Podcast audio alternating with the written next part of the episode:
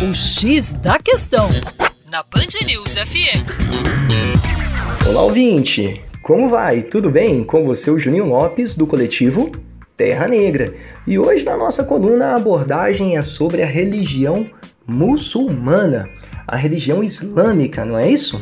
Os muçulmanos estão divididos em várias vertentes.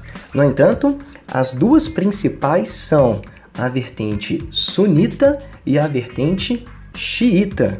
Os sunitas são maioria entre os muçulmanos. Estima-se que cerca de 90% da população muçulmana seja sunita.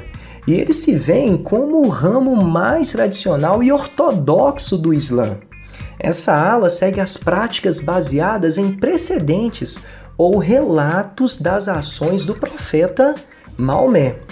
Os xiitas, por sua vez, surgiram como uma facção política, literalmente Shiat Ali, ou seja, o partido de Ali.